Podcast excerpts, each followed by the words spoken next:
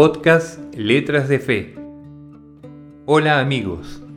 Dentro de los muchos recursos que nuestra fe nos prodiga para acercarnos a Dios, para hablarle, o quizá más bien para escucharle, y saber qué es lo que Él ha dispuesto y quiere de nosotros, se encuentra la abundante literatura escrita por aquellos que supieron oír en su interior, con atención profunda, la voz del Señor.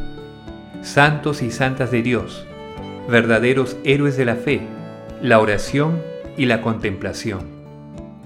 Te invitamos a que escuches en letras de fe lo que oyeron y pusieron por escrito estos conocedores, amantes y seguidores de Cristo.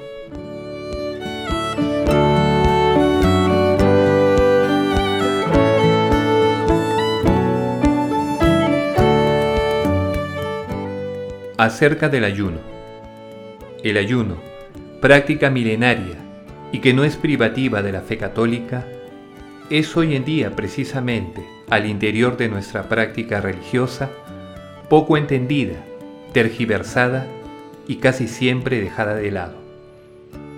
En este tiempo de cuaresma, la Iglesia propone a cada cristiano la práctica de tres instrumentos o medios para disponernos en clave penitencial a la espera de la Semana Santa, ayuno, oración y limosna.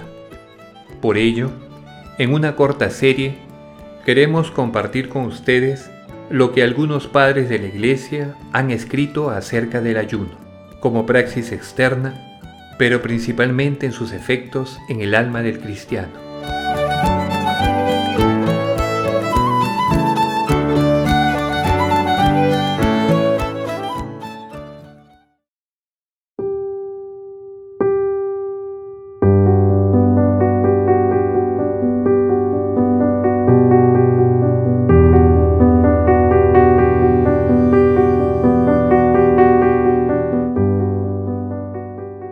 El ayuno según San Juan Crisóstomo. Nacido en Antioquía el año 347, fallecido en Comana Póntica el 14 de septiembre del año 407. Ningún acto de virtud puede ser grande si de él no se sigue también provecho para los otros. Así pues, por más que te pases el día en ayunas, por más que duermas sobre el duro suelo y comas ceniza y suspires continuamente, si no haces bien a otros, no haces nada grande.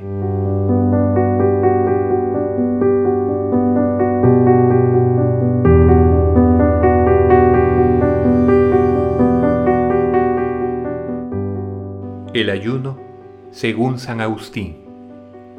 Nacido en Tagaste, el 13 de noviembre del año 354, fallecido en Hippo también llamada Hipona, el 28 de agosto del año 430. El ayuno como ofrenda a Dios es propio de los hombres y no de los ángeles.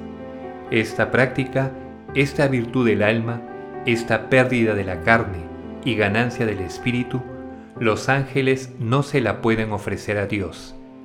En efecto, allí en el cielo todo es abundancia y seguridad sempiterna, y por eso no hay defecto alguno, porque todo el amor es hacia Dios.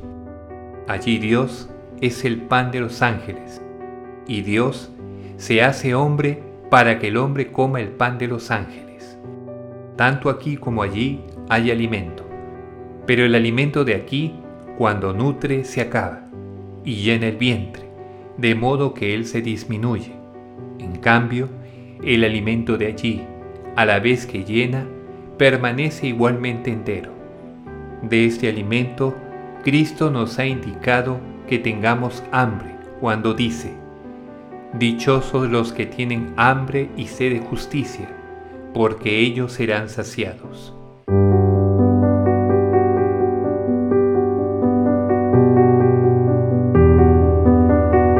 El ayuno, según San Basilio el Grande, nacido en Cesarea en el año 330 y fallecido el 1 de enero del año 379. El cuerpo que se embota a diario con demasiada comida es como un buque cargado en exceso y en peligro de hundirse al menor soplo de las olas.